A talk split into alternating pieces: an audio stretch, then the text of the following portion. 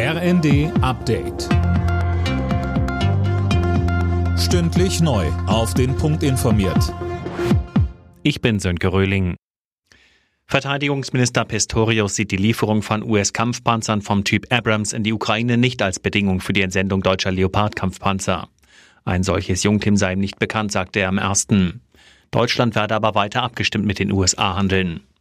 Der Militärexperte Carlo Massala von der Bundeswehr-Uni München warnte im ZDF davor, zu lange mit der Entscheidung zu warten. Ich glaube nicht, dass man es sich leisten kann, jetzt zu gucken, wie der Bradley performt und der Marder performt. Die Ukrainer, das muss man sagen, im Donbass haben erhebliche Verluste. Wir wissen momentan nicht, wie stark diese Armee eigentlich noch ist.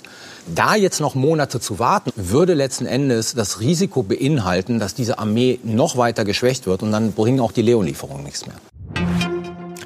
Die Union hat sich auf ein eigenes Konzept zur Verkleinerung des Bundestags verständigt. Wie die Süddeutsche berichtet, sprechen sich CDU und CSU dafür aus, die Zahl der Wahlkreise von knapp 300 auf 270 zu verringern.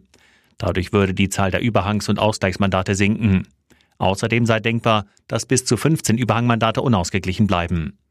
Die Ampelparteien wollen dagegen, dass es gar keine Überhang- und Ausgleichsmandate mehr geben soll.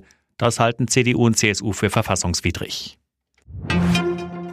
Vor und während der Räumung des Ortes Lützerath hat die Polizei fast 500 Straftaten registriert. Das erklärte NRW-Innenminister Reul im Innenausschuss des Landtags. Die Delikte reichen dabei von Sachbeschädigungen und Nötigungen bis hin zu Körperverletzungen.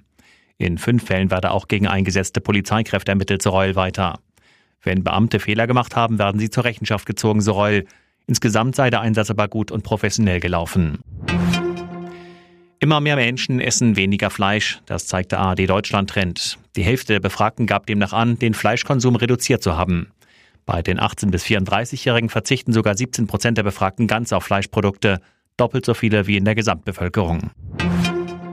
Rudi Völler wird Sportchef der deutschen Fußballnationalmannschaft. Das haben die DFB-Gremien beschlossen.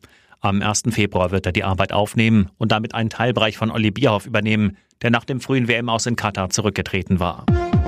Alle Nachrichten auf rnd.de